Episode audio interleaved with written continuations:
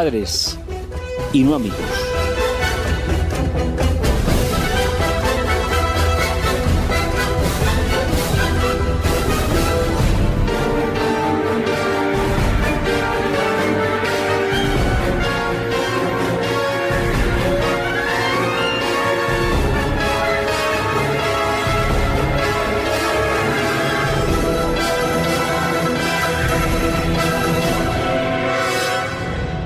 De seis años va agarrado, sentado en el carro del supermercado, mientras que sus padres lo empujan y sortean una a una las estanterías y los pasillos del hipermercado.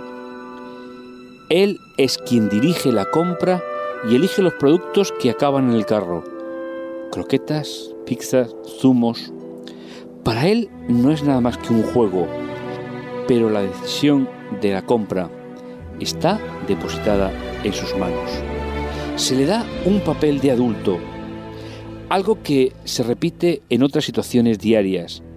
No hay un modelo de autoridad saludable, señala Ana Saez, psicóloga vinculada al centro Marie Langer, especializado en ofrecer propuestas sobre malestares cotidianos.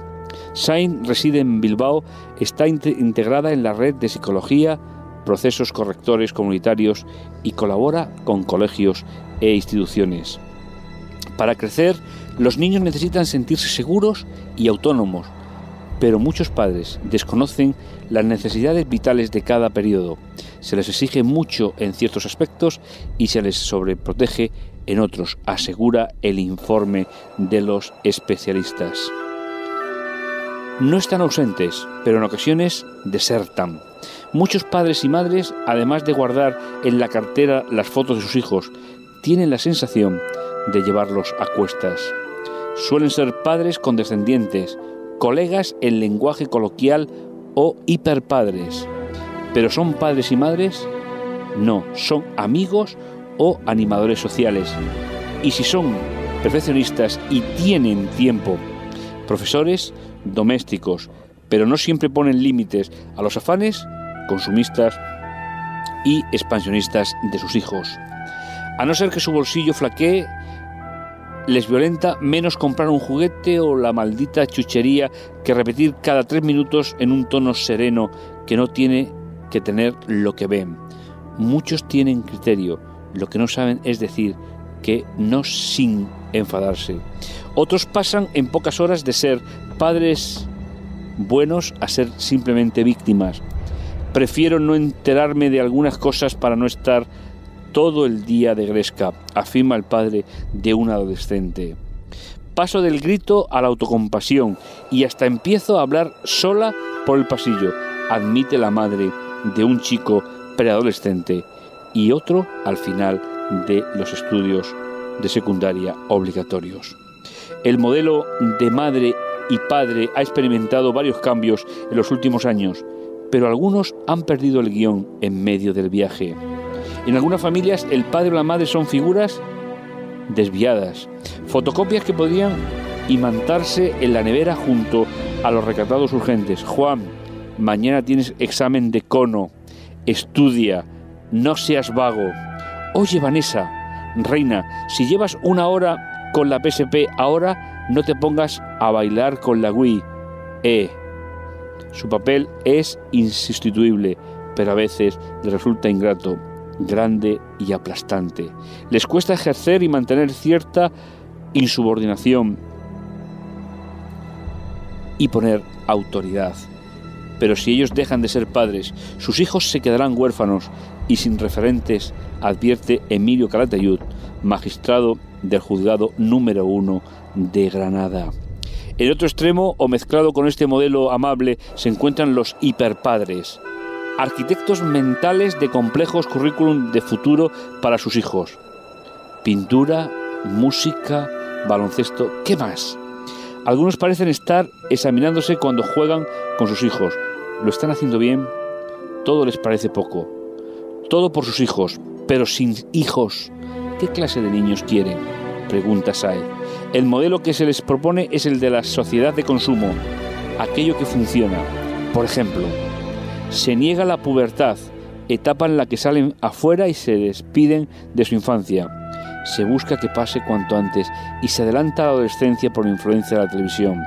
Se les roba así parte de su niñez y se les empuja a adoptar un prematuro rol juvenil.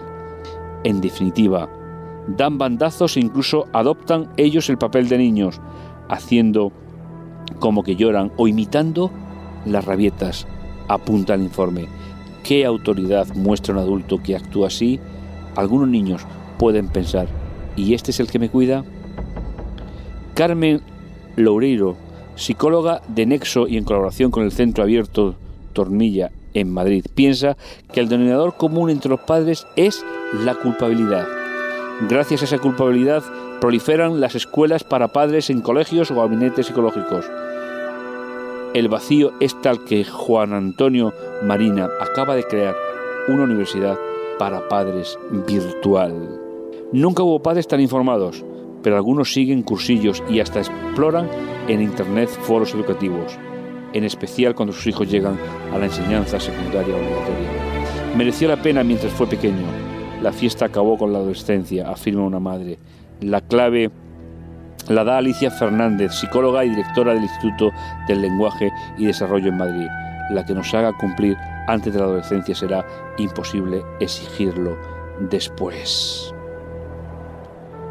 Hay una tendencia a dejar hacer, reconoce Alicia Fernández, pero es preciso establecer una pauta y cumplirla. Está demostrado que los niños que siguen una norma crecen más seguros que los que crecen de ellas. Los que no las incorporan se vuelven más tiranos, no más seguros, señala. Pero si tienen de todo, en los talleres de padres que imparten en su centro, más de una vez han convocado abuelos y cuidadoras. Emilio Caratayud registra que desde hace unos cuatro años un incremento de violencia familiar protagonizada por menores, así como grabaciones de peleas entre compañeros en el móvil, como si fuera un hito percibe también una mayor participación de niñas en episodios violentos dentro del ámbito familiar y al mismo tiempo situaciones de violencia de género en, primer, en primeras parejas. En algunas ocasiones ha habido que dictar órdenes de alejamiento de sus exnovias a chicos de 14 o 15 años, se reconoce directamente. Los niños son esponjas y captan cada gesto, recuerda Loureiro.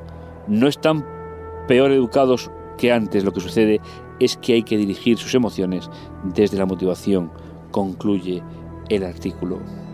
La verdad es que hemos podido leer y comentar en este artículo del país, padres y no amigos, cómo nuestra sociedad se ha ido deteriorando, se ha ido rompiendo, se ha ido resquebrajando y cómo se ha ido dibujando a través de experiencias personales que el artículo nos presenta cómo actúan nuestros hijos y cómo actuamos nosotros ante nuestros hijos. Aunque para ellos muchas cosas sean un juego, nosotros estamos poniendo en tela de juicio su educación y su formación. ¿Y por qué no? Estamos les privando de ir pasando etapa a etapa bajo la formación y bajo el desarrollo armonioso de todas sus facultades. Leyendo este artículo me ha acordado de esa famosa cita del libro de la educación que dice la verdadera educación es el desarrollo armonioso de las facultades físicas, mentales y espirituales. Nuestros niños han sido, han sido puestos por Dios en nuestras manos para que hagamos de ellos seres humanos integrados en una sociedad que puedan aportar los grandes valores que Dios les ha proporcionado a cada uno de ellos. Decidir qué se compra en el supermercado por el color de los envases o por el sabor únicamente, estaremos todos de acuerdo que producirá un desequilibrio, un desequilibrio alimenticio en la vida de nuestros hijos. Hay que enseñarles que comer, aparte de ser un placer, que lo es, es algo que necesitamos para nuestra vida y para nuestra existencia. Cada uno de los casos que se han eh, expuesto en el artículo no hace nada que abrir de nuevo un debate, un debate que nos lleva inclusive a los padres cristianos a plantearnos seriamente el valor de la educación y la inversión de tiempo que estamos dedicando a nuestros hijos. Los padres son padres y no amigos. Los padres tienen que ocupar el lugar de Dios en los primeros años en la vida de los hijos, para que sepan discernir entre lo bueno y lo que les perjudica, entre lo que está bueno y finalmente está bueno y es bueno para ellos. Y finalmente, los padres tenemos que admitir de una vez por todas nuestra necesidad de compartir los criterios que Dios ha puesto en su palabra para poder educar a nuestros hijos y poder darles una vida que les lleve cada día mejor, a ser personas que dejen el mundo un poquito mejor que lo encontraron. Ojalá, ojalá que la reflexión en el programa Entre Amigos de hoy te lleve a plantearte a ti y a mí, a los dos, nuestra responsabilidad y nuestro gran privilegio en llevar a nuestros hijos a tener una vida integral, bien desarrollada, que les haga seres humanos no solo para aquí, sino también para la eternidad.